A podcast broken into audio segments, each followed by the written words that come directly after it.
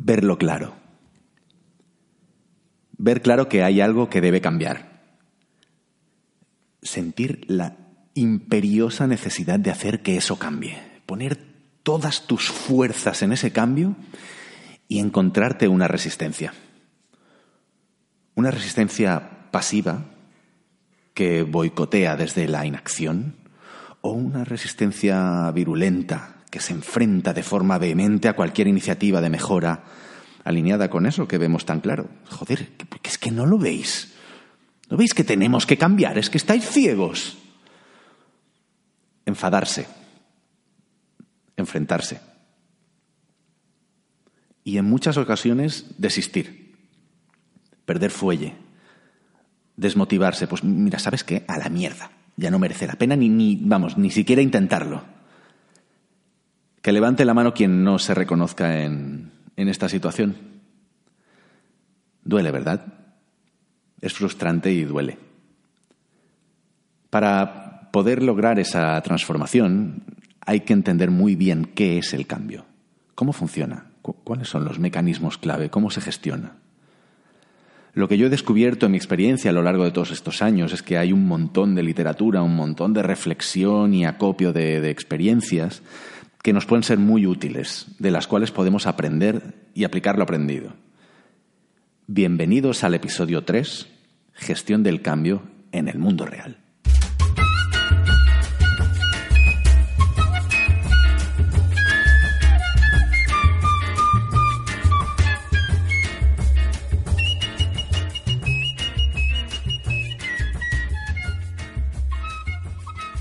Cuando al mundo real le precede un pero, deja de ser un lugar. Se convierte en una excusa. ¿Quién no ha escuchado alguna vez eso de... Todo eso que explicas está muy bien, pero en el mundo real... Pero en el mundo real. Este podcast es para aquellos que tenéis la firme convicción de que las empresas deben poner al cliente en el centro de la estrategia y a las personas de la organización en el corazón de la misma todos aquellos responsables de la transformación de vuestras compañías, encontraréis aquí la forma de desactivar ese pretexto, ese portazo al cambio, ese aquí no se puede. Adquiriréis una visión estratégica y a la vez práctica a través de ejemplos y experiencias que os dotarán de argumentos en el idioma favorito de la alta dirección, el lenguaje de negocio. No solo hablaremos del qué, sino también del cómo. Y antes de arrancar con el contenido del programa de hoy, que ya os avanzo que va a ser larguito, entre otras cosas porque a mí me gusta poner foco en la, entrega de valor, no en egométricas de podcast perfecto, rollo 22 minutos y tal. ¿eh? Antes de, arrancar, quería agradecer a todos aquellos que habéis escuchado los tres primeros episodios y especialmente a quienes me habéis dado feedback, que sois un montón. Pat, Beal, Leo, José Manuel, Unai, Eduardo, César, Tony, Chus, Guillermo, Isidro, Anaquiar, Antonio, etcétera, etcétera, etcétera. Perdonad que no os nombre a todos, pero de verdad que sois un montón. Muchos de ellos sospechosos habituales, pero otros muchos gente con la que hasta ahora no teníamos ningún tipo de contacto, cosa que me llena de alegría. Gracias, gracias, gracias, gracias, gracias a todos, de verdad. No sabéis lo que me ayuda a recibir em, feedback. Mención especial a aquellos que además os habéis molestado en darme unas estrellitas en iTunes, porque es lo verdaderamente crucial. Y sobre todo, sobre todo a Francisco Salvador y Fernando García, que se lo han currado y hasta y hasta, hasta el momento de grabar eh, estas dos son las, las dos personas que, he visto que me han dejado una, una reseña en iTunes. De verdad, mil gracias a todos. Sois más majos que las pesetas. Y cuando os digo que no sabéis cómo de importante para mí es recibir feedback, lo digo de corazón. Eh, siendo sincero, qué diferente es dar una charla donde puedes ver el brillo de los ojos al tipo de la tercera fila, ¿sabes? Donde ves donde ves a la peña sintiendo con la cabeza o mirándote con cara de estoy viendo a un marciano emitir sonidos pero no entiendo nada. Porque eso te, permite, em, te permite cambiar, te permite reforzar una idea, un comentario, un, esto como lo he explicado, veo, me doy cuenta de que no se entiende y lo puedes, lo, puedes retomar, lo, lo, puedes moldear, ¿no? Supongo que poco a poco, episodio a episodio, pues me iré encontrando a mí mismo pero ahora que no nos oye nadie, os he de decir que de momento me he sentido algo incómodo. Hablar a un micrófono sin más retorno que tu propia voz impostada y desconocida. a través de, los auriculares, pues está muy lejos de ser una experiencia familiar para mí. Por eso es tan importante vuestro feedback, de verdad, para mí es vital, vital. Así que os animo a que lo sigáis haciendo y de nuevo gracias, gracias, gracias, gracias, gracias, gracias, gracias. Y por eso me apetecía tanto traer a un invitado al podcast. Tenía muchas ganas de poder tener una conversación desde un yo mucho más cercano a mi yo verdadero y especialmente ilusionado porque ese invitado es también un, buen amigo. Sin más, os dejo con la entrevista. Disculpad si hoy oís cierto eco o, algunas psicofonías y ruidos de fondo. Eh, estoy grabando desde Runroom, normalmente lo hago en una habitación eh, de mi casa. Hoy lo estoy haciendo desde Runroom y claro, aquí hay gente ¿eh? que hace soniditos y se mueve. Disculpadme si, eso os distrae un poquito. Espero que sepáis eh, perdonarlo. Os dejo con la entrevista. Un abrazo. Bueno, José, bienvenido. Gracias. Eres mi, mi primer entrevistado en el, en el podcast, así que a mí me hace mucha ilusión que estés aquí. Te estoy muy agradecido. Igualmente. Eh, José, José Enrique Rodríguez Huerta para quien no lo conozcáis, tía, tienes, tienes, nombre de, de, ¿cómo te diría, tío? De, justiciero, tío. José Enrique Rodríguez Huerta. José, José es un, viejo amigo y, viejo conocido en Runroom, a pesar de su juventud. Él es consultor de transformación organizacional. Eh, propietario de Smoking Brains, lo digo bien, y yo siempre suelo, suelo pavonearme, suelo decir que tengo el honor, Random tiene el honor de ser el, primer cliente de Smoking Brains a nivel de, transformación. Así mismo. Sí, eh, José, José llegó a, a en un momento de cambio, como no podía ser de otra manera para nosotros. Creo que no conozco ningún otro momento que no sea de cambio en Runroom. Pero ese era especialmente eh, difícil. Teníamos un reto también a nivel técnico y José nos, nos ayudó un montón. Eh, y, poco a poco él mismo se fue transformando, fue transformando su rol dentro de Runroom, ¿no? Hasta, hasta dar el salto a tener su propia consultora de transformación organizacional. Y ya os digo, o sea, fue, eh, fue como simples, ¿no? sin costuras. Empezó, arrancó su, su, su idilio con Smoking Brains y inmediatamente nosotros le pedimos que siguiese en el barco. José, ¿me dejo algo? ¿Que ¿Quieres comentar algo de ti mismo? Mm, no, creo que... ¿A, qué presento bien, tío? Exacto, exactamente. Bueno, hoy vamos a hablar de gestión del cambio eh, yo creo que es un, tema para muchas personas, es un gran desconocido. Eh, ¿Qué es la gestión del cambio, José? ¿Cómo la definirías? La gestión del cambio la definiría como, de alguna forma, maximizar eh, las posibilidades de éxito de un cambio. O sea, al final el cambio es algo que es constante, es algo que, que quieras o no va a ocurrir. Y, y de alguna forma hay cosas que pueden impedir que, el cambio que, vayas a realizar pues tenga los resultados que estás buscando. Al final eh, hay cambios buenos, ¿no? Hay cambios malos. Entonces si puedes eh, siempre eh, llevarlo hacia donde hacia donde interesa, desde el punto de vista estratégico en la organización, desde el punto de vista personal también, ¿no? De crecimiento y tal, pues qué mejor, ¿no? que, que, tener las herramientas, digamos, un poco para lograr ese ese resultado ¿no? final. Claro, de alguna forma es darle un poco de conciencia a esa transición ¿no? que tiene que haber. De, eh, exacto, es un poco como el, cuento este del sin pies, ¿no? que se mira las piernas. Eh, ¿no? Va a ocurrir de todas formas, entonces tener, tener las, eh, las herramientas, tener la conciencia de cómo de cómo facilitar ese proceso ¿no? y de cómo guiarlo hacia, hacia donde uno necesita que vaya. ¿no? Quiere que vaya, pues es, fundamental. Sí, muchas veces nos encontramos, yo, yo, yo mismo recuerdo, ¿eh? me, me, encontré en un momento en el que me sentía de alguna forma impulsor del cambio o agente del cambio en el sentido eh, proactivo, digamos, dentro de Eh, y recuerdo, pues, eh, claro, no, no, no, no, tener ni idea de todo esto, ¿no? Y sencillamente ver mi, mi, objetivo, ¿no? Y eso realmente es frustrante cuando no entiendes todos los agentes que intervienen dentro de, de un propio proceso, ¿no? Y para mí eso es lo realmente potente eh, de, de, esta ciencia, entre comillas, ¿no? Eh, de esta disciplina. Al, final hablabas ¿no? de agente del cambio, al final la agente del cambio, todo el mundo es agente del cambio. ¿no? Solemos identificar más el tema de agente del cambio con alguien que está activamente ¿no? impulsando o, tirando del, del, carro, ¿no? pero la realidad es que eh, si dentro de la organización hay alguien que eh, por, X, por X o Y no acaba de, lograr un buy-in, no, acaba de, comprar ese, esa transformación, pues también es un agente del cambio, también te está dando feedback sobre ese proceso y qué tipo de necesidades nos están, nos están cumpliendo. ¿no? Entonces, al final todos somos agentes del cambio, lo queramos o no. Claro. Más quien se pone un poco el, eh, la etiqueta, ¿no? Exactamente.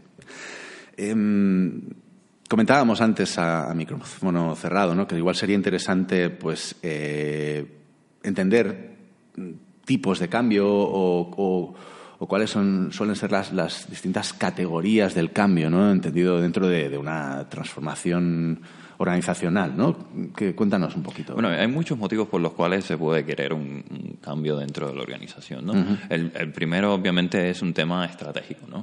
Eh, de alguna forma, la, visión que tiene la organización de cómo, ¿no? de, cómo funcionar o de, en qué dirección quiere ir eh, puede implicar que que bueno que hay que cambiar cosas no tanto de cómo trabajamos ¿no? procesos etcétera como eh, a nivel también de eh, modelo mental por, decirlo de alguna forma no y el caso por ejemplo de eh, enfocarse a, la experiencia de cliente o a la experiencia de usuarios etcétera es, es un caso claro en ese sentido. Pero aparte de eso también puedes estar ligado no a un tema de reestructuración eh, por ejemplo, eh, liderazgo dentro de la organización, eh, la jerarquía, como, no sé, si creas una nueva división, por ejemplo, eso puede llevar una transformación en cuanto a las responsabilidades, en cuanto a, las capacidades a lo mejor que, necesita la gente dentro de la organización, etcétera. Em, también está el tema, por ejemplo, del cambio cultural, Lo que, la cultura de la empresa. ¿no? Animal mitológico que todo el mundo quiere tener y que sea guay, ¿no? Pero eh, muchas veces no lo es, ¿no? Entonces, eh, eso eh, es otro de los puntos también que, que puede ser un trigger, ¿no? Un, desencadenante para una iniciativa de cambio o un, proceso de cambio. Y desde luego el tema de procesos, ¿no? El tema de reducción de costes, toda pasta, ¿no? En general, eh, ser mucho más efectivos, ¿no? Mucho más eficientes, pues es desde luego una... Y bueno, de aquí, bueno, a nivel... Eh, iniciativas de cambio, ¿no? Toyota es uno de esos eh, ejemplos claros, ¿no? Donde las cosas siempre están cambiando, siempre están optimizando, pero precisamente están buscando mejorar ese proceso, mejorar eh, la forma en que entregan valor a, sus clientes. Ok, ok, ok. En, las notas del episodio colgaré un paper que me ha pasado José de la Universidad de Pensilvania, que se llama eh, Deriving Value from Change Management y de alguna forma Aquí comentan eh, bastante profundidad, pues precisamente eso, ¿no? las, eh, las, categorías de las distintas iniciativas del cambio. Eh, sumarizando un poquito, sí, cambio estratégico, cambio de liderazgo, cambio cultural, eh, cambio a, nivel de pasta, de, eficiencia, de reducción de costes y cambio a nivel de procesos. Digamos que estas serían como las cinco grandes eh, categorías que se recogen eh, en este paper. Em, en ese sentido, claro, hablamos de, de, esas categorías, ¿no? esas grandes categorías. ¿Cuáles son los em, principales motivos del cambio en el sentido de cuáles son los principales agentes al final, ¿no? de, eso que nos, que nos hace cambiar. Hay, hay, hay un montón. O sea, al final cada evento que, que hace que el contexto en el que está la organización cambie puede ser un, trigger, ¿no? puede ser un, un, desencadenante, pero cosas que suelen pasar bastante comunes, ¿no? Eh, la entrada de un nuevo CEO, un nuevo director de departamento, área, etcétera, es uno de esos triggers, ¿no? Esa persona que viene con a lo mejor una visión distinta de cómo se hacen las cosas, ¿no? O una idea de cómo quiere hacerlas. Entonces, eso de por sí ya genera eh, un cambio. Eh, a nivel, por ejemplo, de reducción de costes, el tema del outsourcing es otro, es otro punto interesante también, ¿no? Cómo aprendes a trabajar eh, cosas que a lo mejor tenías in-house, ¿no? que, que las hacías dentro, ahora están delegadas a un a lo mejor un colaborador externo, dentro de la misma empresa, a lo mejor en otra, en otra área, en otro país. Eh, eso también es un reto bastante. Claro, racionalizar todo eso, ¿no? Para hacerlo de forma más efectiva y que. Claro, claro, es, cambiar de nuevo, es, es, cambiar muchas cosas, no solo eh, el proceso, sino también cómo, cómo pensamos sobre la colaboración, qué tipo de. Eh, limitaciones tenemos ¿no? y cómo las incorporamos o trabajamos alrededor de ellas para que no nos afecten. ¿no? Eso al final es un, es un punto interesante también. Eh, eh, obviamente también están temas de disrupción tecnológica, eh, cosas del Transformación digital. Exacto. Transformación, Exacto. Transformación digital. ¿Cómo, em, ¿Cómo aplicamos estas herramientas de forma tal que transformemos la experiencia, ¿no? un poco de, los usuarios y el servicio que, estamos eh, prestando a nuestros clientes, a nuestros usuarios. ¿no? Em, así. No sé, hay, hay casos un poco a lo mejor más negativos, ¿no? A lo mejor, eh, como podría ser eh, un eh, un downsizing, ¿no? En plan... Recorte de, plantilla, ¿no? Tenemos que recortar plantilla. Exacto, ¿no? No, no todos los cambios son... Eh, todo lo, lo, bueno que nos gustaría, ¿no? Eh, pero eh, independientemente, eh, o sea, independientemente de eso, es, es, necesario estar preparado para lidiar. Claro, claro, porque es el mundo real, precisamente, ¿no? realmente es, es, algo con lo que hay que lidiar, te guste o no, muchas veces, ¿no? es una realidad que tenemos que afrontar y que tenemos que gestionarla de la forma menos dolorosa posible, ¿no? Ah, por ejemplo, bueno, también eh, hablábamos de, una adquisición o una fusión, este tipo de cosas. Yo muchas veces oigo hablar ¿no? de, empresas que ah, tenían muchas ganas de hacer un éxito de que, o, de, o de, venderla, de venderse a un grupo más grande, ¿no? de ser vendidas a un grupo más grande. Y realmente muchas veces hay un fail, un gran fail precisamente por porque no se ha gestionado bien esa, ese merge, esa integración cultural o esa integración a nivel de procesos entre las dos empresas y tal. Seguramente conocemos todos un montón de casos. Es que hay un choque eh, a todos los niveles. Exactamente. Hay un choque a todos los niveles. De hecho, como resultado de un, de un merger, eh, podría haber eh, downsizing, ¿no? O sea, hay, bueno, que es bastante habitual también. Exacto, ¿no? Hay, hay eh, redundancia, digamos, en las cosas, dentro de, las funciones dentro de la organización y puede ser que ocurra eso. Puede ser que a nivel de procesos, etcétera, en muchos casos si no se gestiona bien, ¿no? El motivo por el cual a lo mejor se, se adquiere la empresa, ¿no? que es a lo mejor para mantener esa competitividad o para obtener cierta tecnología o cierta forma de trabajar, ¿no?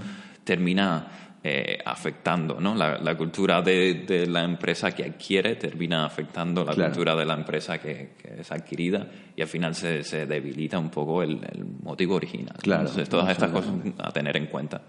Eh, a mí, hay, eh, si estamos hablando hoy de gestión del cambio, es porque mm, creo que las compañías hoy tienen un reto eh, que es precisamente poner al, cliente en el centro de su estrategia, ¿no? Eh, esto que llamamos el customer centric, no ser customer centric, ¿no?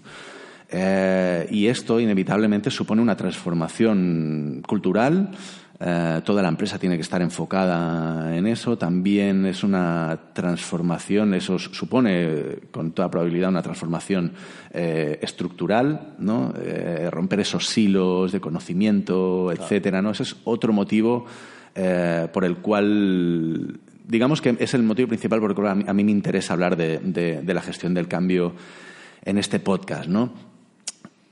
yo creo que lo que podemos hacer por nuestros oyentes, de alguna forma, es, a mí me gustaría, eh, de alguna manera, establecer como un marco teórico. eh, esto es un tema muy estudiado, muy, muy estudiado, muy profundamente estudiado. Eh, me gustaría de alguna forma establecer una especie de marco teórico, entender cuáles son las corrientes de pensamiento, hacia dónde se ha evolucionado, eh, todo este tipo de cosas, si te parece, y luego mm, bajarlo al mundo real, ¿no? Bajarlo al mundo real en el sentido de que, qué podemos hacer desde ¿Qué ya, puedo hacer yo, no? Sí. Exactamente, qué puedo hacer yo si quiero impulsar un cambio en este sentido, si quiero concienciar sencillamente, ¿no? A veces eh, eh, la, la concienciación es una, es, una, es una transformación en sí misma, ¿no? ¿Qué, qué, qué, qué modelos de gestión del cambio? A ver, aquí hay, hay como dos vertientes así bastante definidas, ¿no? Eh, uno, una vertiente que es la que tiene sus orígenes con un tipo que se llama Kurt Lewin, eh, que, que en- entiende el cambio eh, a nivel organizacional, etcétera, como como un estado, ¿no? Tienes algo que está en un estado que está congelado, por decirlo de alguna forma, ¿no? Entonces tú, eh, cuando empiezas el proceso de cambio, lo que haces es irlo eh, metiendo energía, ¿no? Ir, ir transformándolo, eh, pero lo, estás descongelando, ¿no? Pensemos en agua, por ejemplo, ¿no? En, en- ¿no? Es- pasa de un estado sólido en, en hielo, se, se vuelve líquido, ¿no? Y cuando ya lo tienes en la forma que quieres, entonces lo vuelves a congelar de nuevo. ¿no? Y esta es, digamos, eh, la vertiente en la cual eh, trabajan, o sea, eh, cada uno con su propio método, ¿no? Con su propia aproximación, ¿no? Pero a, a grandes rasgos viene a ser un poco la, la idea detrás de lo que sería el proce- un proceso de cambio organizacional, ¿no? Donde tienes un estado actual, a raíz de hacer cosas, ¿no? Pues lo vas moldeando un poco y luego lo que quieres es que se vuelva a quedar así, ¿no? Que no, que no revierta a su forma Estandarizar, anterior. digamos, ¿eh? ese Sí. estado, de alguna manera. que quede arraigado, digamos, dentro de la, de la organización, ya sea a nivel cultural, a nivel de, de procesos, de lo que sea, ¿no? Entonces, de aquí ven, por ejemplo, eh, Kotter, ¿no? Eh, Cosas de este estilo. Exacto. Luego también hay otra vertiente que es... Cotter, Cotter, que tiene un libro que se llama, si no me equivoco, una fábula que se llama My Iceberg is Melting, ¿no? que, que precisamente habla un poco de, de- de hielo derritiéndose, pero bueno, no tiene nada que ver. Pero continúa, José, quería hacer esta, este apunte. Sí, eh, eh, Kotter es bastante conocido, pero Sí, bueno, sí, de nuevo bebe de muchas de muchas vertientes. Sí, de hecho, es para algo mí- que está muy estudiado, lleva, o sea, dentro de lo que es management consulting lleva muchísimo tiempo, Sí, ¿no? sí, sí, En- sí. Yo, de hecho, eh, yo, yo solo conocía el modelo, solo conozco, básicamente. Yo, mi, mi expertise no es, digamos, ¿no? yo no soy un, un experto en, en la transformación eh, del cam- en, la gestión del cambio. Yo solo conocía el modelo de Kotter hasta, hasta hace muy, muy, muy poquito.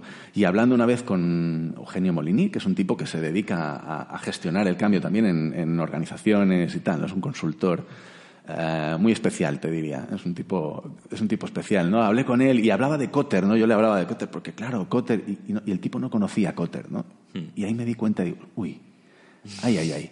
Que no tenga yo, que no tenga yo un sesgo como muy, muy cerrado, ¿no? Claro, efectivamente. Entonces, la, la idea es esa, ¿no? Eh, mm, Kurt Lewin, eh, digamos que es como el padre de esta corriente, ¿no? De la cual beben eh, Kotter y otros autores. eh, y luego, Y luego hay una vertiente mucho más eh, emocional, ¿no? Mucho más relacionada con eh, cambio de comportamiento en lo que es el individuo, ¿no? Y tal. Y entonces ahí tienes cosas como el modelo ADKAR, ¿no? De- Ajá. eh, sí, en general todas estas cosas que vienen un poco de lo que es la psicoterapia y cosas de este estilo, ¿no? De cómo, cómo gestionamos el cambio a nivel emocional.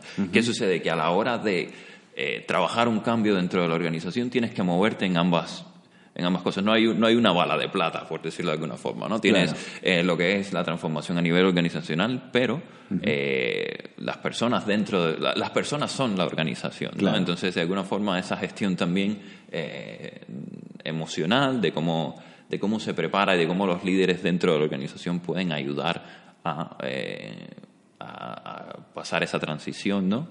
Eh, pues es, es fundamental. claro, claro, claro. O sea, digamos que esta segunda corriente se, bas- se basa más en el comportamiento, digamos, ¿no? Eh, Sí, de más, las personas, exacto, ¿verdad? exacto. Más, a nivel individual, te diría, o a nivel eh, Psicológico, emocional. Ok, ok, ok. Aquí tienes cosas como, yo qué sé, como Virginia Satir y cosas de este estilo, ¿no?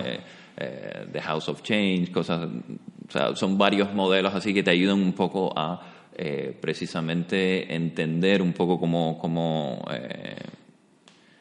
cómo eh, gestiona la gente ¿no? ese cambio, pero a un nivel mucho más eh, individual. ¿no? no sé si conoces esto, por ejemplo, eh, en House. En, Doctor, House. Doctor House. Bueno, tiene que ser lupus entonces. tiene que ser lupus.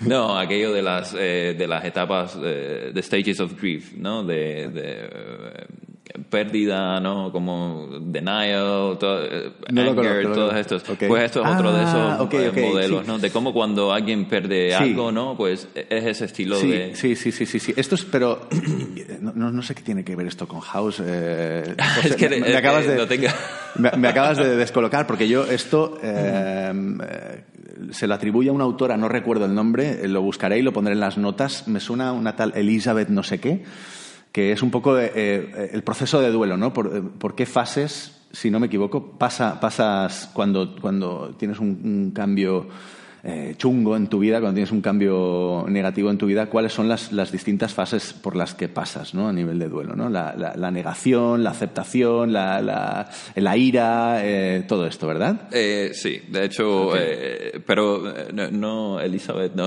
no. es Elizabeth? No. No es Elizabeth, ¿cómo se llama? es, es un modelo creado por dos, ¿vale? Dos, dos. Kubler-Ross se llama el modelo este. Vale, pero es que es, es Elizabeth Kabler-Ross, ¿eh? A ver, a ver, espérate, espérate. Mira, lo estoy buscando en tiempo real. Sí, sí, sí, sí. Elizabeth Kabler-Ross, tío. Hemos llegado a algo conjunto, ¿eh?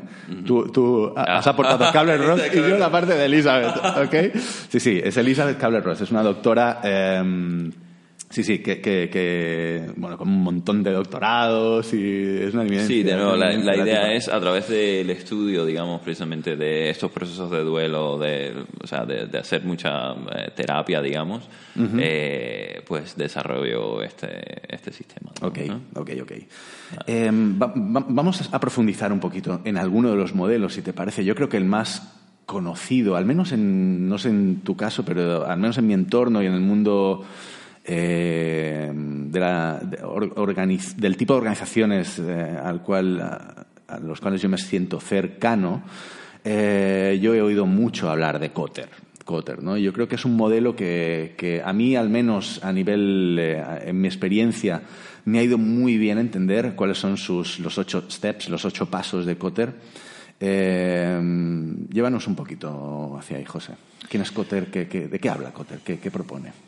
Eh, a ver, Cotter eh, es, es, un consultor, ¿vale? Y el, modelo de Cotter al final viene a, raíz de su experiencia, ¿no? Precisamente ayudando en, transformaciones en, cientos de organizaciones, ¿no? Entonces, eh, antes de que escribiese el, Leading Change, él publicó un artículo en la Harvard Business Review en el 90 y 95, creo que 95. o algo así, sí. ¿vale? que se llamaba eh, Leading Change, Why Transformation Efforts Fail. ¿vale? eh, y, y, en este artículo precisamente lo que hacía era, las, de alguna forma sentaba las bases ¿no? de cuáles son las cagadas más eh, comunes, ¿no? por decirlo de alguna forma, y es sobre lo que ha construido el, eh, el modelo. Entonces, esto que comentas de los ocho pasos, pues son como ocho eh, pitfalls, ¿no? son, son errores muy comunes.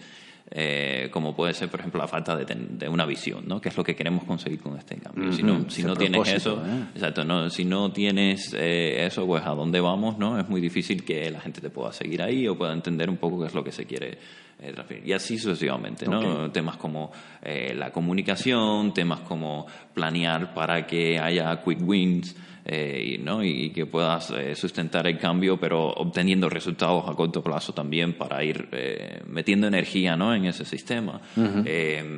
temas como la comunicación, ok, tengo esa comunicación, tengo esa visión, ¿no? pero si, solo lo, si solo hablo de ella una vez al año, ¿no? en, el, en el opening o, una vez al trimestre, ¿no? pues no, no, no, no, no, va, a funcionar. ¿no?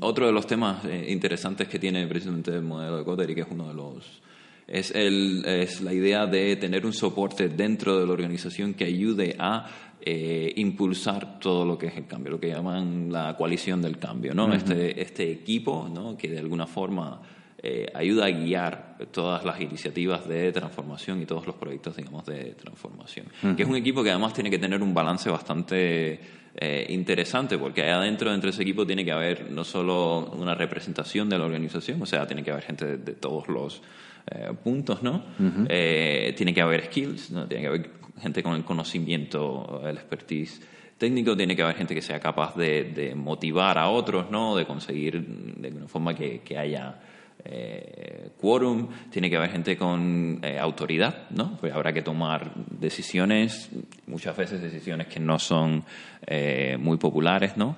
y, eso también tiene que estar ahí, ¿no? Tiene que haber gente con eh, ascendencia, digamos, dentro de la organización para que puedan quitar impedimentos.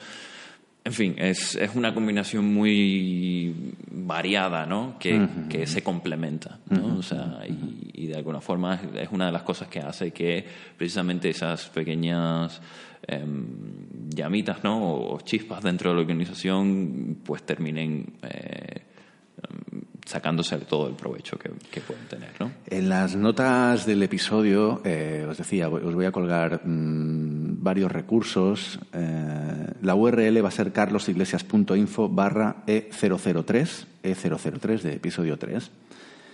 Eh, aquí os colgaré también una gráfica con cuáles son los ocho pasos de, de Cotter ¿Estos pasos son lineales, José? No, aunque, aunque se suele pensar en un tema de, no, son, pasos, ¿no? Primero esto, segundo esto, tal. En realidad es algo que está ocurriendo todo el tiempo durante la transformación. O sea, tú todo el tiempo estás eh, mirando establecer quick wins, eh, estás mirando de que no decaiga el sentido de urgencia, ¿no? Que es uno de los más eh, importantes ahí, ¿no? La idea de que la prioridad del, del cambio o la prioridad de, de lo que se está haciendo, pues no decaiga, ¿no? Que el día a día no nos coma, que es uno de los, eh, es otro de estos pitfalls, ¿no? Em, sí, la, idea es que eso está ocurriendo todo el tiempo. Todo el tiempo estás mirando, eh, uno, de, clarificar aún más la visión, de poderla comunicar, estás mirando em, de que el equipo este se sume la gente que tiene que estar o, se vaya reciclando también, ¿no? En dependencia del, del, momento en el que está el cambio, puede ser que necesites más eh, gente de un tipo, de otro, etcétera, ¿no? Eh, y al final, eh, lo que sí que, digamos, si tuvieses que, dividirlo en, tres partes, ¿no?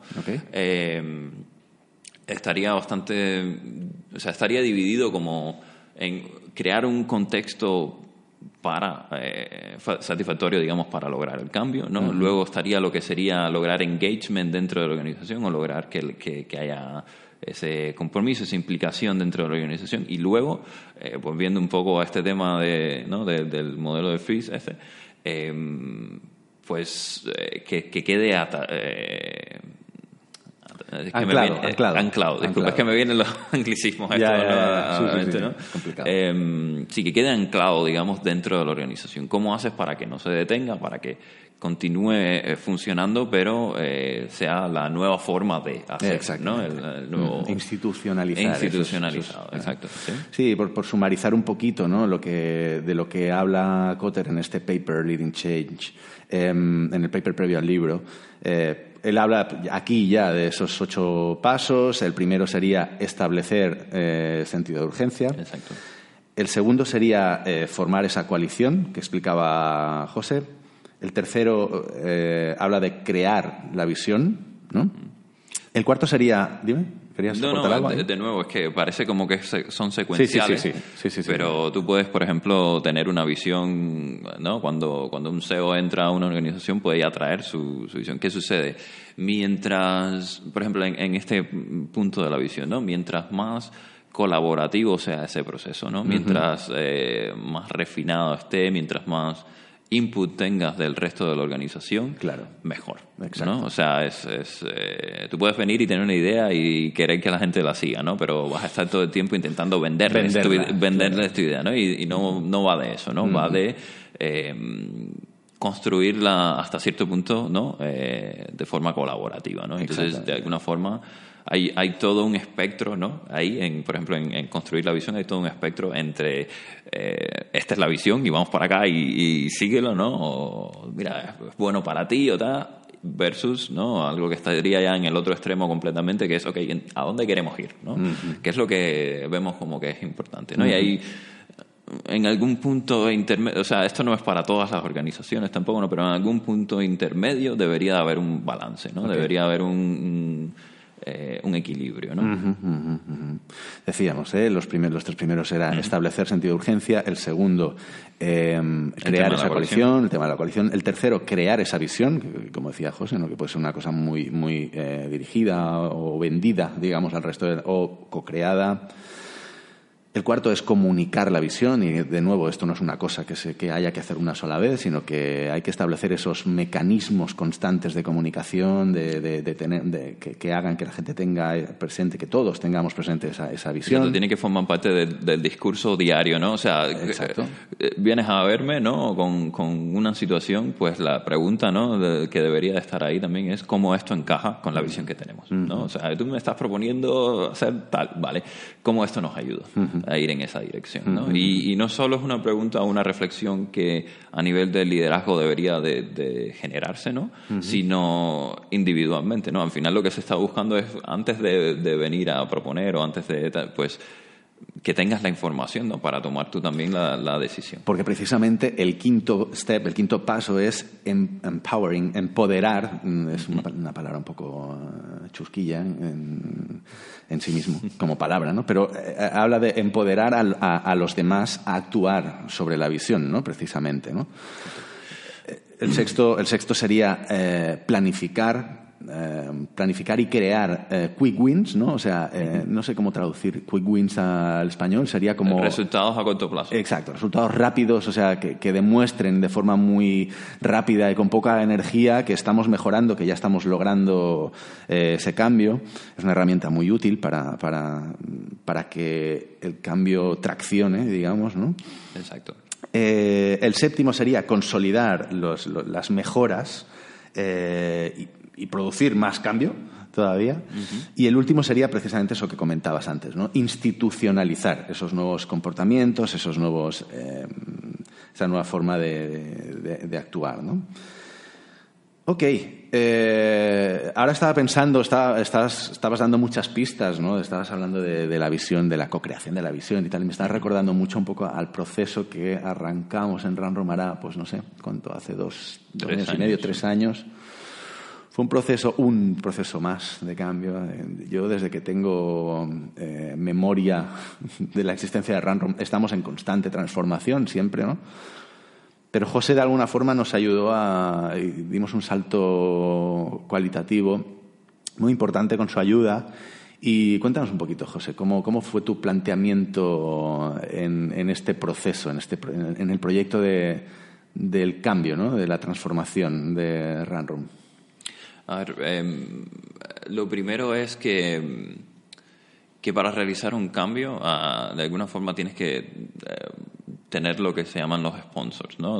La, idea de hay alguien dentro de la organización eh, con cierto nivel de autoridad, que te puede ayudar, digamos, a eh, no solo navegar la organización, sino también entender mucho mejor cuál es el propósito del cambio. Y eso en, el caso de Run Run, por ejemplo, estaba porque precisamente eh, es una reflexión que, iniciaron precisamente los, socios, ¿no? A raíz de eh, una em, digamos una reflexión del, del, contexto que había y de la aquí podrías saltar cuando quieras, ¿vale? Pero eh, a través de una reflexión sobre el contexto, una reflexión sobre la eh, organización y el nivel de madurez, digamos, al, el que estaban en ese momento y al que querían llegar, ¿no?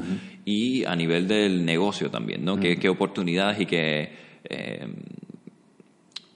sí, qué, oportunidades había para aprovechar y tal, ¿no? Entonces eh, de alguna forma, esto es el, la raíz de, esa, de ese proceso, ¿no? donde, hay una alineación, digamos, a nivel eh, de toma de decisiones, ¿no? Eh, sobre qué es lo que se quiere. Entonces, a partir de ahí se empezó a construir todo el tema de eh, la visión, ¿vale? Y se fue, eso son cosas de nuevo que se fueron ocurriendo como en paralelo, ¿no? Eh, y, a, empezar a comunicar, de hecho, que se estaba empezando un proceso de cambio, incluso sin tener muy claro, bueno, hacia dónde eh, íbamos. Exacto, sabemos que hay cosas que, que tienen que cambiar, ¿no? Que queremos que sean distintas y tal. Entonces, a partir de ahí, em, bueno, vamos, vamos a ir construyéndolo conjuntamente, ¿no? y, y se optó eh, por una, en el caso de la generación de la visión, por un punto intermedio también, ¿no? Que, donde sí que hubo una parte de co-creación.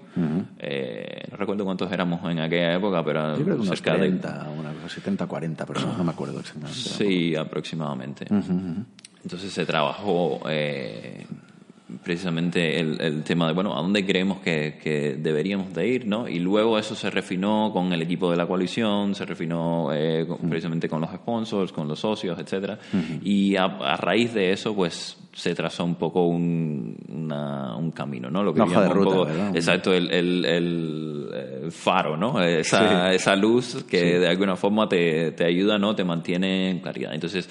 Eh, me gustó mucho que hicimos un ejercicio de alineación de propósitos, ¿no? sí, sí, sí, porque ah, de nuevo es tocando el cambio no solo desde el nivel de la organización, sino desde el nivel del individuo. Una de las cosas que nosotros hacemos cuando estamos eh, trabajando ese tipo de procesos es que le pedimos a las personas, o sea, que hagan un ejercicio de visión personal. O sea, tú no puedes entender o, contribuir a, dónde, a dónde quieres llevar la empresa, a dónde te gustaría y tal, si no sabes dónde quieres estar tú. ¿no? Si no lo conectas con eh, con tu propia motivación y con tu propio propósito, ¿no? Entonces eso es algo que trabajamos desde el principio. Preguntas difíciles, ¿eh?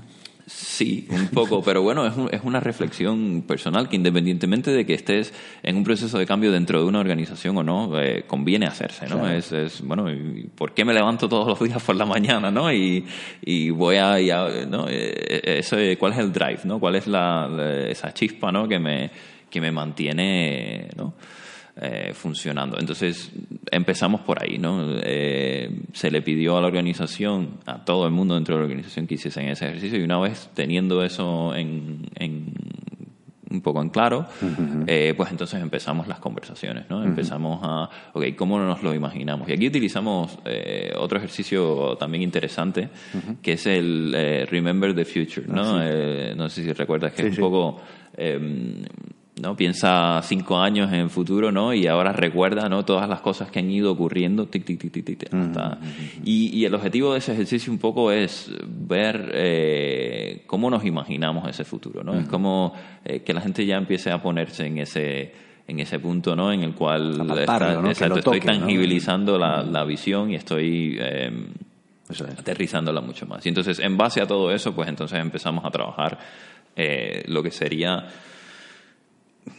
la visión, pero lo llamaría un, resumen, ¿no? Porque muchas veces cuando hablamos de la visión, la gente lo que piensa es, ah, esta frase bonita, ¿no? Que, que leo y que es súper guay, que no, no, no va de eso, ¿no? Va de, cuál, de capturar la esencia, ¿no? Y en este sentido hay otro, que o sea, otro, framework que utilizamos de Jim Collins. No sé si conoce Jim Collins de Good to Great y, ¿no? No. Eh, muy recomendable ese libro. Ok, lo buscaré, lo pondré también. vale, entonces la idea de, del framework de Jim Collins para la visión, y de esto tiene un artículo también en la Harvard Business Review, eh, es que la visión en sí tiene como cuatro, cuatro áreas, ¿no? Tienes una parte que es todo lo que tiene que ver con la con la ideología, ¿no? Y luego tienes otra parte que tiene que ver con, bueno, cómo, cómo lo pones en cómo lo pones en marcha, ¿no? Entonces eh, ahí tienes unos valores, ¿no? Una, una esencia a nivel de, bueno, de, de, qué es lo que es importante para nosotros, ¿no? Tienes eh, un propósito, ¿vale? Que va más allá de una meta en, en particular, ¿no? O sea, eh, de alguna forma sirve como esa guía, pero, pero no está definido por por el hoy, ¿no? Por qué es lo que estamos haciendo hoy, ¿no? Por ejemplo, Disney, ¿no? Make, people happy. sí, claro, así, si lo defines así, como si ese propósito, pues no es un parque de atracciones, no es un, eh, no es un estudio de, de pelis, ¿no? no es, es, lo que tú quieras que sea que haga a, la gente feliz, ¿no? Entonces, eh, están esas dos partes y luego ya viene una parte que está más relacionada con cómo lo, cómo lo concretamos, ¿no? Que es lo que hacia dónde estamos yendo, pero a un nivel mucho más tangible. Y ahí entramos en lo que llamamos el, el BHAG, ¿no? Big, Hairy, Audacious Goal. La idea de que, cuál es el reto, ¿no? ¿Qué es lo que nos, de aquí a, un tiempo nos gustaría haber alcanzado, nos gustaría, ¿no? Que, ¿Cuál es ese reto? Y podría ser algo del estilo, yo qué sé, ser el Nike de tal cosa, o ser el, eh, podría ser algo del estilo un objetivo numérico, ¿no? O sea, llegar a facturar X número de millones, ¿no? Etcétera, ¿no? Y hay una última parte que ya sería eh, lo que es el imaginario, ¿no? Cómo tú describes esa, esa visión. Cuando tú tienes que hablar con alguien y le cuentas que eh, la hemos alcanzado, ¿no? O qué es lo que estamos construyendo conjuntamente, pues qué es lo que qué es, ¿no? ¿Cómo se lo cuentas? ¿Es, eh, yo qué sé, traemos mascotas al trabajo a tal? ¿O es, eh, me voy a la casa aprendiendo todos los días algo nuevo? ¿O es lo que sea. Sí, sí, Pero es esa, ¿qué sucede? Que, que, la esencia está capturada y no nos, no nos eh, enfrascamos en, en ejercicios de, de, arte literario, ¿no? En plan, encontrar la palabra perfecta, que todo el mundo esté de acuerdo. No, es la esencia, ¿no? Cuando tú logras transmitir eso, pues que cualquiera pueda coger y, explicarlo, con sus palabras, pero que el mensaje esté ahí. ¿no? Sí, muchas veces nos liamos a, intentar definir exactamente cuáles son nuestros valores, ¿no? Y, nos pasa precisamente lo que tú comentabas al principio, ¿no? nos miramos tanto los pies, ¿no? Ese síndrome del cien pies, ¿no? Te miras tanto los pies que al final no sabes ni cómo estás caminando, o no te centras más en entender cómo caminas que, en otra cosa, ¿no? Muchas veces nos pasa que, que eh, a, mí al menos esa es mi percepción, ¿no? Que le damos tanta importancia a las palabras que eh, perdemos de vista un poco lo que queremos decir, ¿no? Lo que queremos, lo que queremos representar. Volviendo un poquito al hilo, ¿eh? a cómo fue, digamos, ese proceso de transformación em, gestionado conscientemente. Decíamos, ¿no? Hicimos un ejercicio de co-creación de la visión, hicimos eh, ¿Qué más hicimos? ¿Qué más cosas hicimos? Creamos, hicimos un llamado a la coalición, hicimos un assessment de la situación eh, actual, o sea, cuál es ese contexto. Eh, volviendo a que no son pasos secuenciales, ¿no? Eh, crear ese sentido de urgencia, entender cuál es el contexto actual, entender la necesidad de un cambio, de dónde viene, qué cosas no están funcionando, cuáles son las oportunidades. Eh, ese, ese proceso, todo ese tema de eh, descubrimiento del contexto o de manifestación de ese contexto para que todo el mundo lo tenga, es uno de los puntos clave. se creó también la coalición, ¿no? que inicialmente también tuvo que hacer un trabajo bastante fuerte de... Disculpa, antes de que sigas con la, con la, coalición, ¿no? Esto, a esto le llamamos el Case for Change. Me acuerdo que hicimos varios, varios ejercicios, varias presentaciones de por qué es importante este cambio, ¿no? Que, que, qué cosas han pasado que nos han hecho sospechar que necesitamos arrancar este proceso, ¿no? Y, a esto le damos, mm, le dimos y, le damos la máxima importancia, ¿no? De, que todo el mundo entienda por qué estamos aquí, por qué estamos arrancando esto, ¿no? Y que, todo el mundo sienta la, esa urgencia. Desde, desde varios puntos de vista, no solo interno, como podría ser a lo mejor, es, yo que sé, lo más fácil es voy a compartir, yo que sé, los números que tengo, ¿no? Eh, rentabilidad de los proyectos, rentabilidad y, ir más allá, ¿no? Ir, ir a un nivel también de, bueno, cuál es el clima de la organización, cómo, no sé, cuál es el turnover que hay en la organización, cuáles eh, las tendencias eh, que hay en el mercado, dónde estamos posicionados con respecto a eh, otras, otras agencias o otros, ¿no? O sea, tiene, miras en muchos puntos, ¿no? No solo, no solo un tema interno, Exactamente. Es, también mirar hacia afuera, es también mirar... Buscar referencias. Exacto, exacto. Luego decías, ¿no? También creamos esa, esa coalición, hicimos una llamada para la creación de la coalición, en esa coalición estaba representado pues distintos, como decías, ¿no? Distintos roles, son distintos... Eh, sí. Áreas o funciones. Distintas áreas, distintas funciones, exactamente, ¿no? Sí. ¿Qué más? Eh, relacionado con, con, todos estos modelos ¿no? que estábamos hablando. Claro, desde el punto de vista de poner en marcha el, proceso, esta es clave, ¿vale? Porque eh, lo primero es esa colisión, o ese equipo de, de liderazgo se enfrenta a muchísimos retos. Uno de ellos precisamente es que se empieza a pensar que el cambio es de ellos. Claro. ¿No? Es, es algo que suele ocurrir. No, bueno, si no estás en la colisión no tiene... No, no, disculpa. estos son los del cambio. Exacto, no funciona así. O estos son los de Customer Experience, ¿eh? que también puede suceder. Exactamente, ¿no? Entonces, eh, una de, los, de las cosas que, que, se trabajó muchísimo fue precisamente el, el transmitir que... Eh, es, es, están ahí, digamos, al servicio del resto de la organización, ¿no? que no es que no era un rol de ahora, bueno, pues yo que sé, quiero más responsabilidad y no he subido en la jerarquía de la... No, no va de eso, ¿no? Va de cómo puedo ayudar a facilitar esa transición, cómo puedo ayudar a que las buenas ideas eh, destaquen y realmente se, se, aprovechen, cómo puedo ayudar a que eh, saquemos el mejor partido y que podamos eh, además trabajar mejor, ¿no? Entonces esto toma muchas formas, toma formas como por ejemplo, yo qué sé, el, el, welcome pack, ¿no? el, el, tema este de tú entras eh, a la organización y de repente tienes una guía que te pone en contexto ¿no? de, de, dónde estamos, qué es lo que queremos hacer con respecto al cambio, con respecto a la organización, con respecto a quiénes son eh, las personas eh, dentro de la organización que te pueden ayudar con según qué temas, ¿no? todas estas cosas. trabajamos también el tema del mapa estratégico, ¿no? que fue otro, otro punto bastante interesante. Em, trabajamos temas de iniciativas como podría ser eh, Office Vibe y cosas de este estilo que nos ayudan a, saber un poco cómo, eh, cómo está el engagement dentro de la organización, tanto a nivel de motivación como a nivel de, yo qué sé, de crecimiento personal y todas estas cosas, ¿no? de, alguna forma empiezan a impulsar esta creación de, de sistemas y de iniciativas internas. Y creo que una de las cosas más importantes que ha hecho la coalición es crear los mecanismos para que cualquiera pueda eh, ayudar en ese proceso, ¿no? Cualquiera pueda tanto sumarse a una iniciativa, ¿no? Crear los canales de comunicación para entender una iniciativa propia. cómo lanzar una iniciativa propia, teniendo en cuenta las necesidades de la organización a todos los niveles. El porqué, el propósito. ¿no? Exacto, el, propósito y qué se tiene que cumplir, porque eso es algo que, muchas veces eh, encontramos. ¿no? Yo lanzo algo, pero no he tenido en cuenta eh, ¿no? a lo mejor las necesidades de otro departamento o de otro. Y entonces no llega a ninguna parte o se encuentra con resistencia. No, no, estamos hablando de, lanzarlo, entender que hay una necesidad, pero.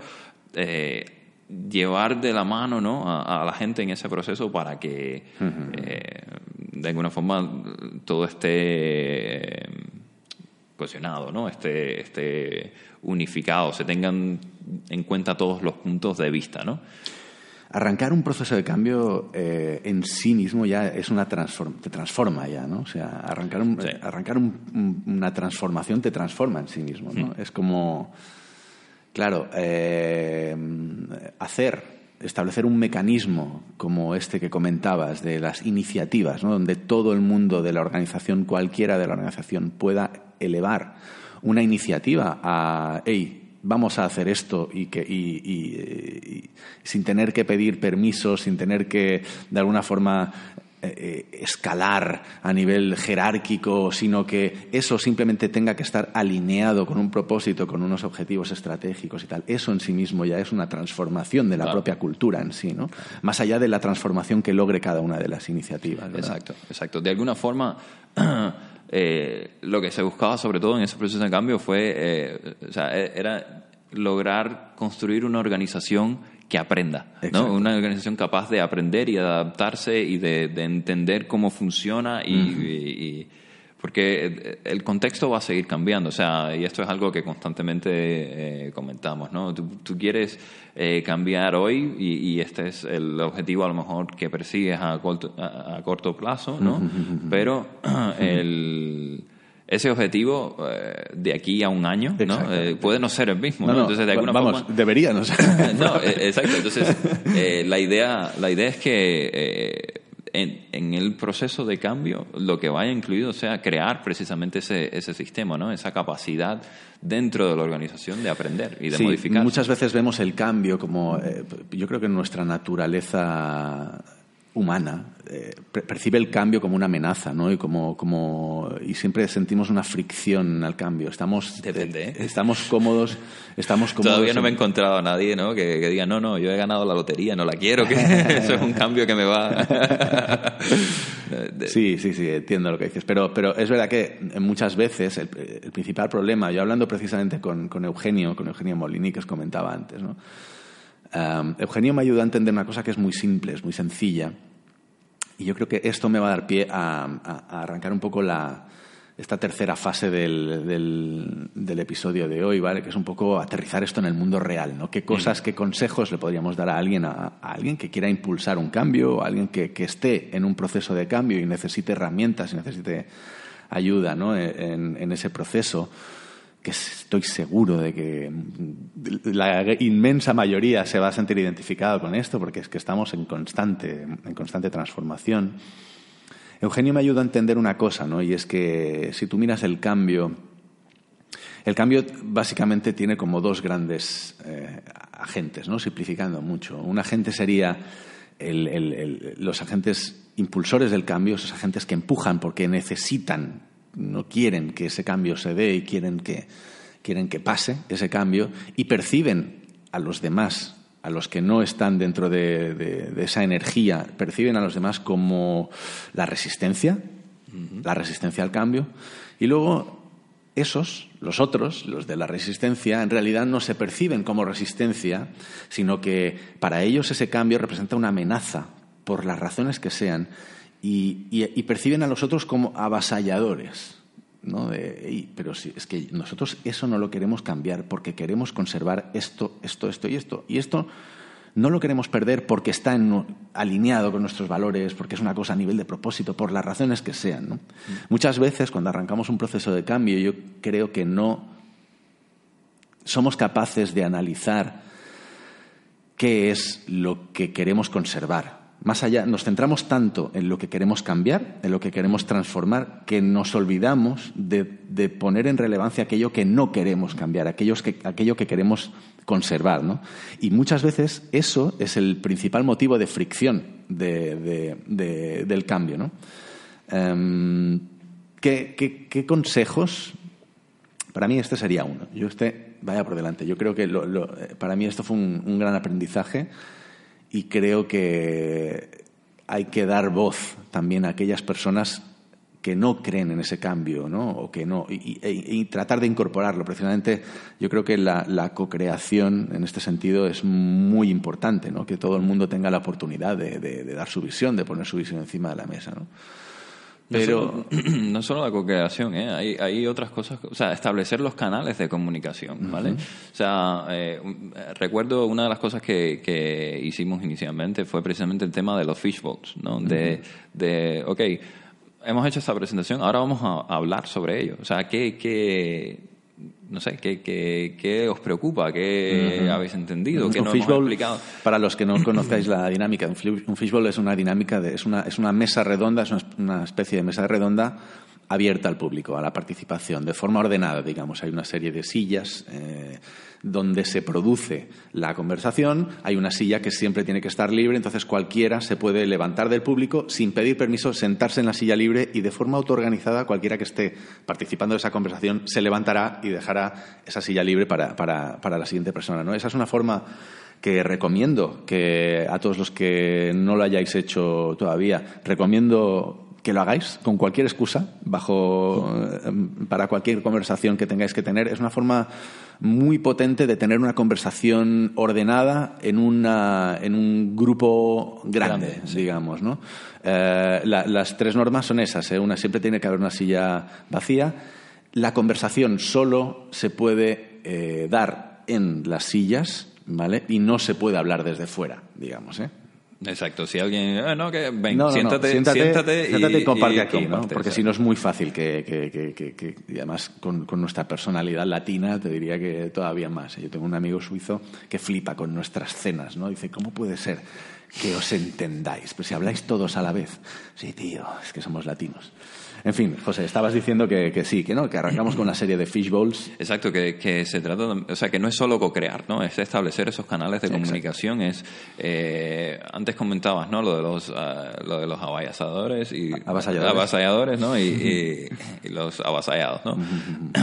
La idea de que y esto también viene mucho del, del tema del coaching sistémico y tal, ¿no? De que al final esa persona que se está eh, manifestando, ¿no? Que, ¿no? que no está, sí, sí, vamos, te está diciendo algo, ¿no? Te está diciendo algo sobre tu eh, proceso de cambio, sobre eh, las cosas que le preocupan, sobre... Entonces, se trata de reconocer eso, de, de integrarlo dentro, de el, dentro del proceso y dentro de lo que se está haciendo, ¿no? Y recuerdo, Morini estuvo en la... En creo que hizo, CAS, exacto, ¿no? hizo un keynote y Una- tal. una- ¿no? sí, sí. Keynote Y de la CAS de Madrid, me parece, Exacto. fue hace un par de y- años. Y una de las cosas que decía, ¿no? Es un poco que esta resistencia, ¿no? Percibida Sí. es, es la fricción que hace que la rueda, ¿no? Exactamente. Eh, vaya, siga moviéndose. Es muy buen concepto ese. ¿no? Sin Eh, y- fricción y no es hay que- tracción, ¿no? Realmente. Exactamente, ¿no? Entonces es, es eso, está ahí y, y es una de las cosas que hace que realmente esté recibiendo feedback sobre... Es el feedback, Sí, digamos, del, del propio sistema sobre cómo está yendo ese proceso de cambio. Entonces, eh, uno de los consejos, ¿no? Por, por decirlo de alguna forma, para alguien que esté interesado en eh, impulsar un consejo es eh, mantente curioso, ¿no? Mantente, intenta entender qué es lo que hay detrás. No lo no lo pongas en, ah, bueno, no está, de- él siempre es así, él no sé qué. no. Intenta separarlo a lo mejor de la persona que se está poniendo del tal y, y ver cuál es ese 2% de, de verdad, ¿no? O de, eh, de, de- de valor, ¿no? Que hay ahí dentro de ese feedback. Incorpóralo. ¿No? Puede ser, hostia, hay algo que, que no he explicado bien. Puede ser, eh, no, no hemos tenido en cuenta esto y, y, y utilizarlo. Totalmente. Eso Muchas veces somos, importante. somos con la ambición de, de- de- de- de que ese cambio pille tracción y de que ese cambio, ¿no? de, de liderar, ¿no? De alguna forma. Eh, en muchas ocasiones, a mí me pasa. El, otro día hicimos una dinámica eh, que, me, que me pareció súper eh, enlightening, ¿cómo se dice? Súper, eh, bueno, iluminadora. Que, que- que hizo aquí eh, Adrián, Adrián Perro, eh, hablando de la autogestión, cómo escala la autogestión. ¿no? me sorprendí a mí mismo, eh, me conocí un poquito mejor a mí mismo, me sorprendí a mí mismo ah, liderando demasiado, no sé cómo decirlo, de una forma... eh, Liderando demasiado, ¿no? Poniendo demasiada energía en que la gente hiciese lo que yo quería que hiciese, ¿no? De alguna forma. O sea, tengo- aprendo con los años, ¿no? Eh, que ya, ya calzo unos cuantos, que, tengo una personalidad fuerte en el sentido de que eh, cuando yo creo en algo, voy muy a full con esa idea, ¿no? Yo creo en algo y empujo, y empujo, y empujo, y empujo. Y a veces eh, me cuesta escuchar ese feedback o esa resistencia la vivo como una como pues eso, sí no como una resistencia eh, y, y- y- y compito no contra contra esa resistencia no y realmente eh, es un, un muy buen consejo incorporar ese feedback incorporar esa esa, esa fricción al, al propio proceso no y que forme parte de- de- del propio Eh, proceso porque exacto, si no, una- es una lucha es una lucha agotadora realmente. Una de las cosas que tiene precisamente el, el modelo de Kotter es que trata el cambio como si fuese una campaña electoral. un poco, ¿no? Sí. Entonces, la idea es, sí, este es mi plan, esto es lo que yo quiero hacer, ¿no? Y, Yes, y we vas, can, com- yes, we can. exacto, vas, vas- vas comunicando, comunicando, ¿no? y, y de alguna forma lo que hay que entender ahí es que hay gente, ¿no? Es un poco como la, este tema de la curva de adopción de la tecnología, ¿no? Hay gente que son los early adopters, ¿no? Los que, los que enseguida lo ven, ah, sí, eh, eh, esto va a ser genial, no sé qué tal, y, y enseguida se suman, ¿vale? Pero no todos estamos ahí, ¿no? Entonces, de alguna forma, eh, durante ese proceso de cambio y parte de que tenga éxito, eh, lo que haces es ah, crear las oportunidades para que la gente eh, no te, te encuentre en el nivel en el que está no el tío que dice oye no yo no voy a estar ahí en pie del cañón no sé qué pero si tú necesitas tocar este tema sabes quiero eh, empezar a hacer test de usabilidad de no sé qué. cuenta conmigo. Ese eh, él no se está poniendo sencillamente no está eh, poniendo a lo mejor toda la, la energía que tú esperabas y tal pero pero está dispuesto bajo las bajo las condiciones eh, que él espera, ¿no? Se, se- sumaría y aportaría el cambio. Entonces, de alguna forma se trata también de entender en, en dónde está todo el mundo. Una de las cosas que hacemos es eh, precisamente un, un, stakeholders map, ¿no? Es entender dentro de la organización qué nivel de soporte eh, tiene cada uno con respecto a, eh, al cambio o a las iniciativas que se están haciendo. Y entonces, teniendo eso en cuenta, puedes tener eh, estrategias ¿no? para ir un poco como un funnel de conversión inclusive, ¿no? Es ir llevando a la gente desde, desde una etapa de, de realización del cambio, lo entiendo y tal, hasta estoy ahí en la punta de, ¿no? de soy la punta de lanza y voy liderando una iniciativa o estoy. Y, todos esos pasos intermedios, como facilitador de ese proceso de cambio, es una de las cosas eh, fundamentales que hay que tener, ¿no? Entender eh, ese contexto y, y, hablarle a la gente en su contexto, ¿no? En su. Eh, nivel de, de, commitment ¿no? con, con, la iniciativa. Eso creo que también es una parte importante en este tema. Sí. sí, sí, Hablando de, consejos y de cagadas, me parece increíble que no hayamos hablado de Switch todavía, el libro ah, Switch para mí fue muy revelador ese libro, entender también cómo funciona nuestra, nuestra mente en cuanto al cambio. ¿no? En ese libro hay una metáfora que es muy conocida, que es la metáfora del elefante y el, y el ¿cómo se llama? El, tipo que... el jinete. El jinete. Eh, que de alguna forma en todo proceso de cambio em, eh, se dan estas dos fuerzas. ¿no? El elefante es esa inercia del subconsciente, ¿no? El elefante va hacia un poco hacia donde quiere, ¿no? Hacia donde le lleva su hacia donde le lleva su instinto, su, su sí, su intuición y de alguna forma el jinete representa ese, ese, mm, ese componente racional, ¿no? Ese componente de hacia dónde quiero ir, elefante, quiero que vayas hacia allá, ¿no? En un proceso de cambio es importante entender que es muy desgastante, muy agotador, eh, muy te, chupa toda la energía. Si tú eres un jinete e intentas dominar al elefante por la racionalidad, ¿no? Es decir, eh, utilizando argumentos racionales, ¿no? De no tenemos que ir hacia allí porque los números dicen, ¿no? La rentabilidad es de un 23% y deberíamos estar en el 26, ¿no? Y, yo esto lo relaciono mucho con ese crear sentido de urgencia. Y yo, un una recomendación que me llevé de ese libro y un consejo que, intento seguir siempre que, se me presenta una oportunidad en el mundo real es em, intentar eh, plantear las cosas desde un plano emocional. Emocional, eh, yo que se pone un ejemplo en ese libro que, me parece muy, muy bonito y que siempre lo, lo, saco a relucir porque me parece muy, muy revelador, una metáfora la metáfora en sí mismo ¿no? de, eh, del ejemplo que es que, mm, bueno, no recuerdo exactamente, pero en una empresa brasileña de caucho, una cosa así, una megacorporación super bestia, ¿no? Eh, contrataron a un consultor para, para mejorar precisamente uno, uno, de esos motivos que comentábamos antes. ¿no? En ese caso, el, el, motivo del cambio era eficiencia de costes. ¿no? Eh, y lo que se encontró este consultor fue que había un waste, había un desperdicio brutal de recursos dentro de la empresa, ¿no? Sencillamente porque, bueno, pues porque muchos procesos no estaban eh, bien ejecutados o bien, o bien diseñados o, bueno, en algún momento se había perdido, digamos, la, visión de todo eso. Y lo que hizo este consultor, en vez de hacer un Excel y una presentación en PowerPoint y juntar al comité ejecutivo y a los consejeros delegados delante de una gran pantalla y explicar con datos y analíticas y gráficas en lugar de hacer eso, lo que hizo fue llenar una habitación eh, con una gran mesa, llenó la mesa con una montaña de guantes. era un guante por cada uno de los proveedores que tenían que hacían guantes. Exactamente. Era, una, cosa así, ¿no? Y de, repente aquello era una montaña de guantes, ¿no? Realmente. Entonces eh, metió a, los consejeros delegados y al comité ejecutivo y a, toda la plana mayor, a todo el board de la empresa, ¿no? Los metió en esa habitación y les dijo, mirad, esto. Esto es lo que está pasando aquí, ¿no? Y eso para mí creo que es un aprendizaje muy potente.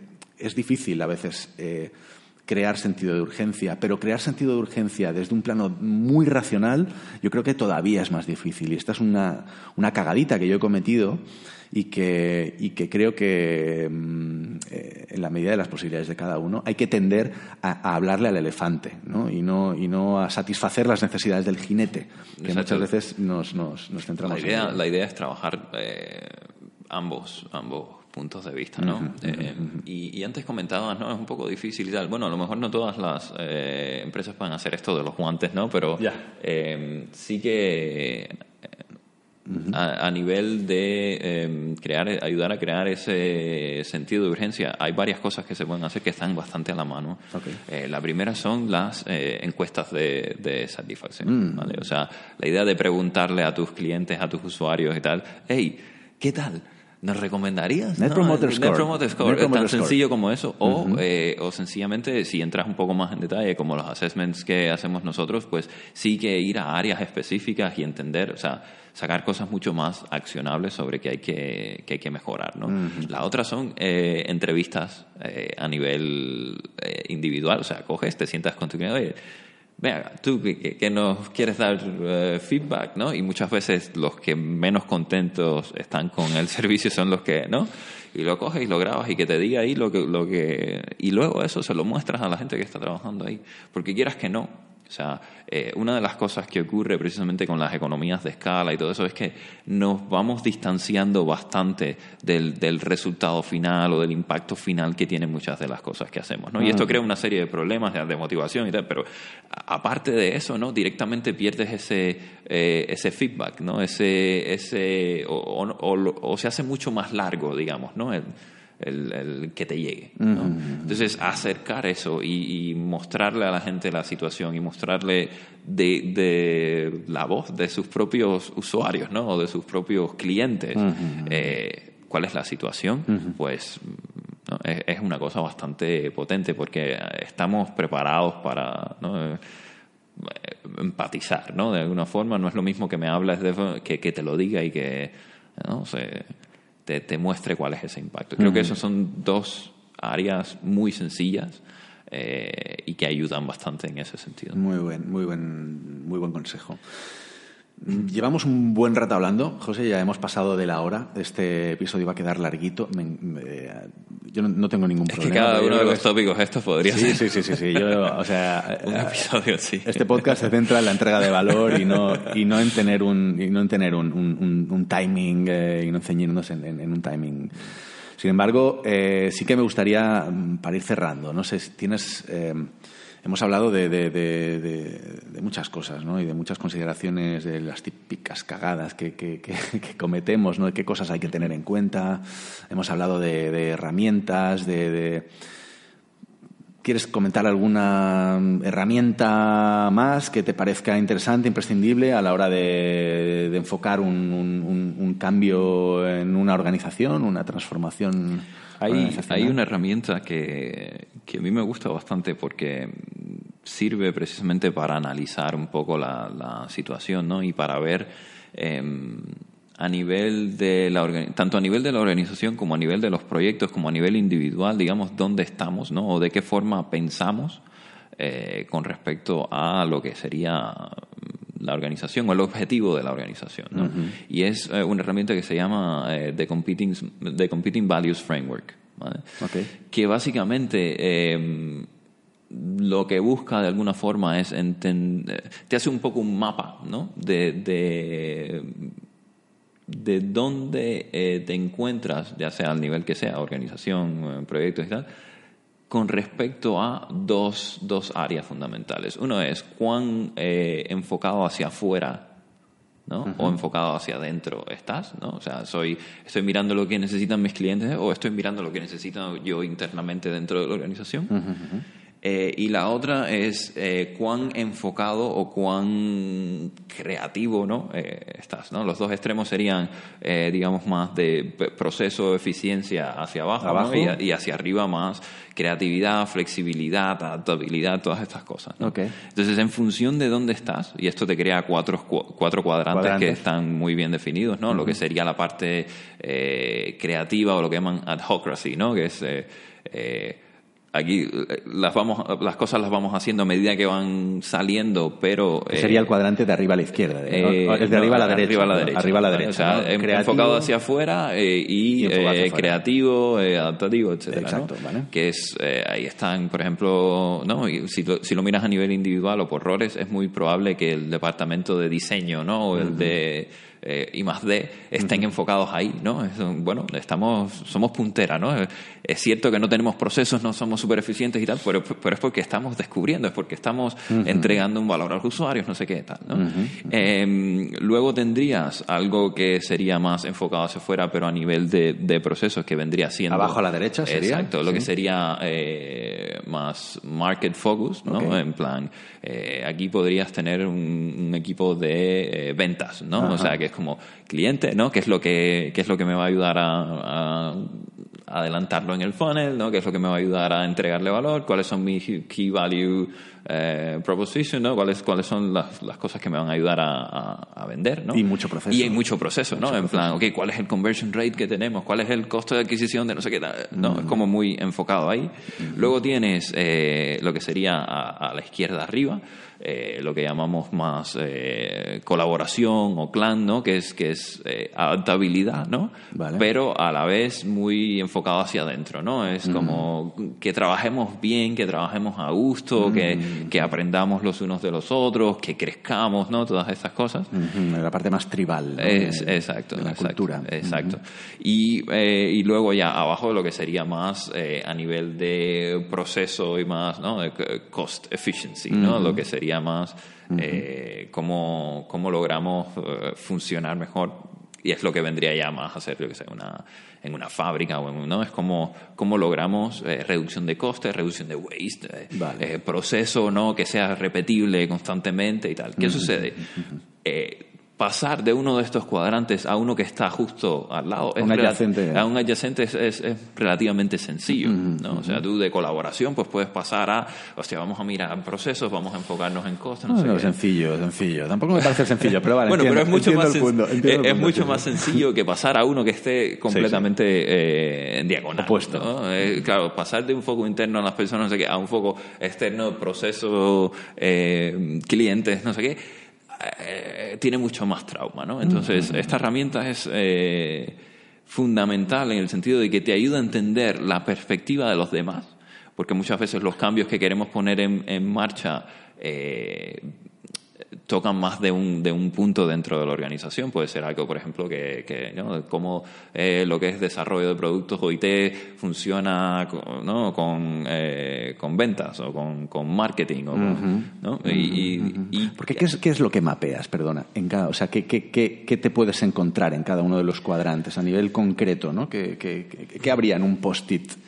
¿Qué habría escrito en un post-it, en un cuadrante? Esto podría servirte, por ejemplo, para entender eh, prioridades dentro de la organización, ¿no? a nivel de departamentos. ¿vale? O podría servirte, de nuevo, tiene como varios niveles esto, ¿no? esta herramienta. La puedes utilizar a nivel de la organización, la puedes utilizar a nivel de portfolio de proyectos. ¿no?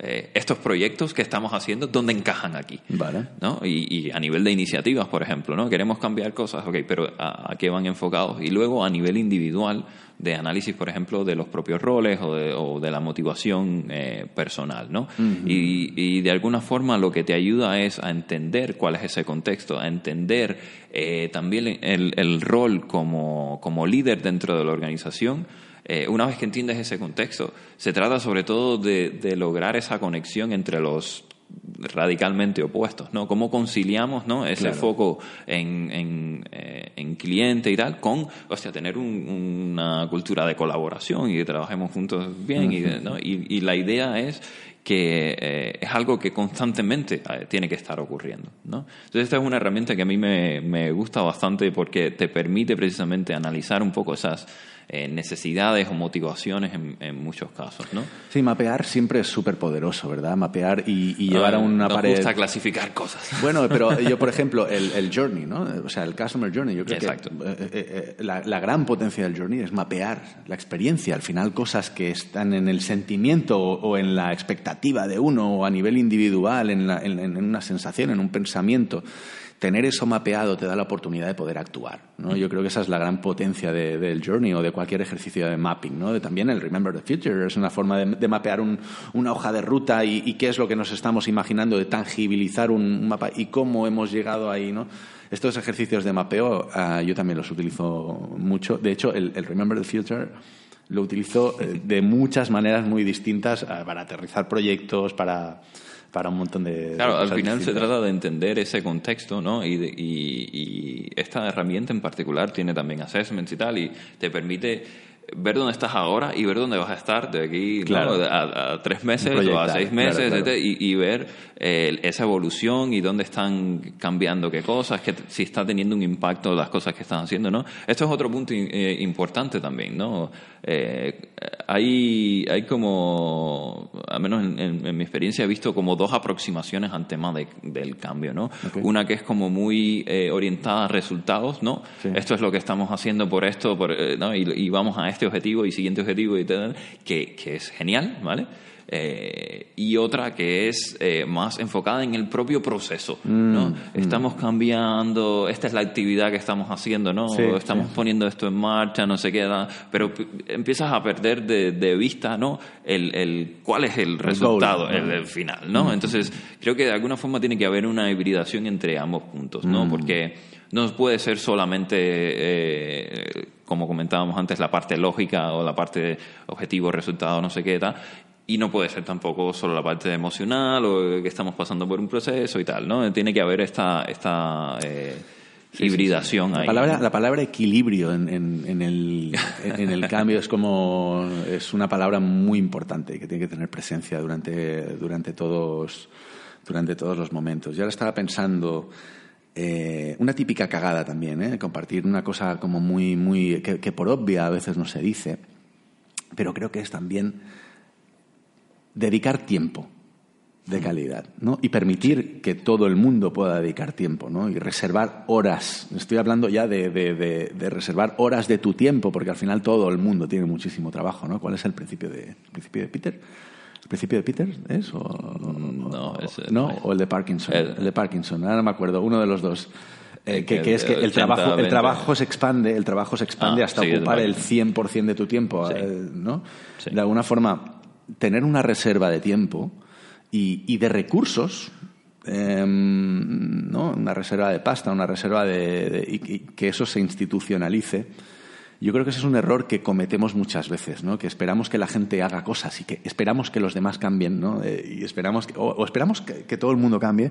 Pero claro, si no le dedicamos recursos y si no le dedicamos tiempo eh, a, una, a, una, iniciativa, si no, si no podemos sentarnos a analizar dónde podemos mejorar, si no podemos hacer todo eso, es, imposible ¿no? Que, que, pille tracción de alguna forma. No, es, eh, y, y, eso es uno de los motivos por los cuales dentro, por ejemplo, de esa coalición que, que hablábamos antes, tiene que haber gente con autoridad. O sea, al final eh, no, tú puedes querer ir al gimnasio si no, si no vas nunca, ¿no? Si no vas tus dos horitas o tu horita a la semana, pues no, no, no te vas a poner en forma, ¿no?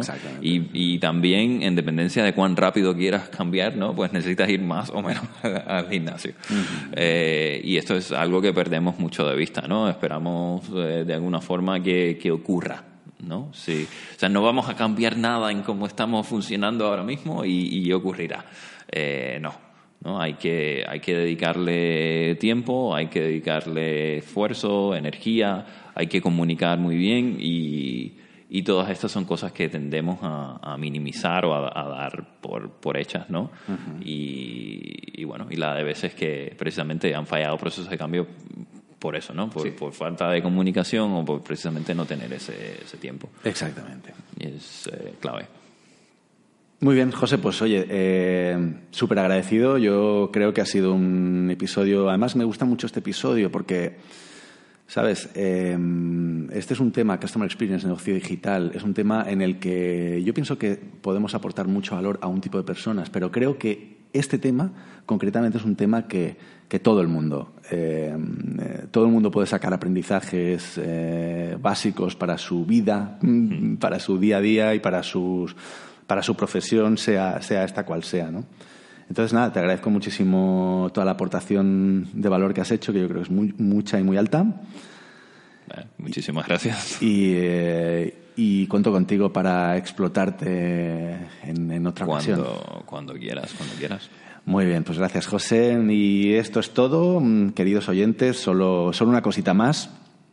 Como siempre digo, si tras escuchar este episodio quieres proponer a alguien como entrevistado porque creas que es afín al espíritu del podcast y que pueda aportar valor, por favor escríbeme a en el mundo real carlosiglesias.info o tírame un DM en Twitter a Carlos the Sailor o cualquier otra en Facebook también. Sabéis que tenemos ahora la, eh, la página de en el mundo real.podcast. Eh, también os podéis comunicar, me podéis tirar mensajes a través de esa página, ¿vale? La única condición es que la persona que propongas no seas tú mismo, ¿sí? Vale, y hasta aquí amigos este episodio de mi podcast en el mundo real, el podcast sobre experiencia de cliente y negocio digital. No olvidéis entrar en carlosiglesias.info barra E003 porque ahí vais a encontrar un montón de recursos interesantes sobre los temas que hemos comentado en, eh, el capítulo, en el programa.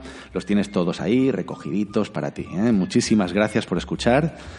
De verdad, quiero saber qué piensas, qué te ha parecido, así que me encantaría que me dejes tu feedback, tus dudas, bien a través de comentarios en mi página o mejor aún, a través de un comentario en iTunes, en Google Play, la plataforma que utilices, me da igual, acompáñalo de unas estrellitas, majo. Acompáñalo unas estrellitas, bonito. ¿eh? Para mí es súper importante porque, como sabéis, es lo que me va a permitir ganar visibilidad para ampliar aún más esta gran conversación que espero mantener con todos vosotros oyentes. Un fuerte abrazo y os espero en el mundo real.